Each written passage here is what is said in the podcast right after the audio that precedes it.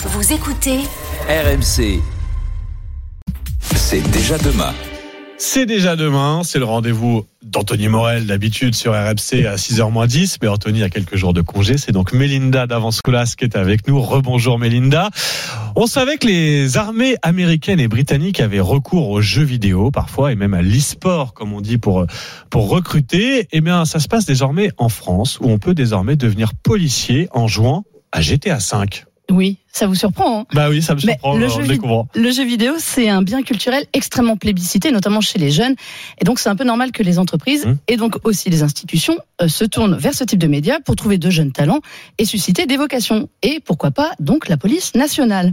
Donc, à Marseille, ce qu'ils ont fait, c'est que la police a créé un serveur privé pour jouer à GTA V. Alors, ceux qui ne connaissent pas GTA V, c'est le jeu le plus vendu au monde, mais en général, il brille pour ses courses-poursuites, ses braquages, ses attaques à main Oui, on joue plus aux voleurs qu'aux policiers. Voilà, on, joue plus les, les, méchants dessus.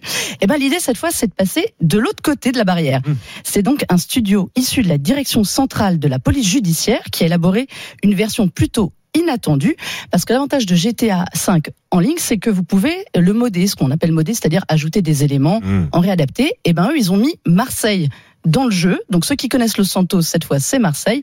On voit le Vélodrome, la Canebière, l'hôpital de la Timone, l'évêché, donc le fameux commissariat ben central.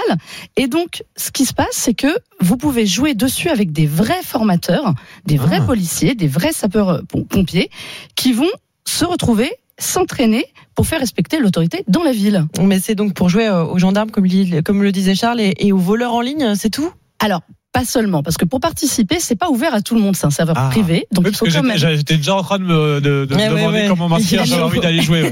vous pouvez tous, alors il faut candidater vraiment comme si vous vouliez entrer dans la police nationale. D'accord. Vous présentez votre dossier, si vous êtes accepté, vous suivez une formation technique et pratique avec des instructeurs de la police, ça dure quand même plusieurs soirs, donc il faut prévoir des bonnes sessions de trois mmh. heures en ligne, tout ça. Et une fois que vous avez appris vraiment les rudiments du métier, c'est-à-dire le vocabulaire, savoir interpeller correctement euh, les personnes, intervenir sur les manifestations, eh bien, vous êtes habilité apporter l'uniforme virtuel parce que l'uniforme de la police nationale est mis dans le jeu. La fameuse Peugeot 3008 de la police est dans le jeu. Vous pouvez alors partir patrouiller, faire sonner la sirène et traverser la cité phocéenne. Bon, enfin, c'est pas vraiment vous, c'est plutôt votre avatar évidemment ultra réaliste qui agit normalement comme le fait la police. Alors, c'est un jeu de rôle, on l'a dit, avec des, des, menottes, des gilets pare-balles et tous les accessoires. Mais euh, c'est une vraie simulation entre réservistes, entre véritables forces de l'ordre et ah donc des civils. Bon, vous avez compris, le but c'est évidemment de susciter des vocations et de recruter dans la vie réelle bah des jeunes talents. D'aller chercher les jeunes là où ils sont, c'est-à-dire derrière leur écran souvent, derrière la console, derrière le, en train de jouer aux jeux vidéo. Mais voilà, très belle initiative, en tout cas ludique, surprenante, on va le dire comme ça, de la police nationale.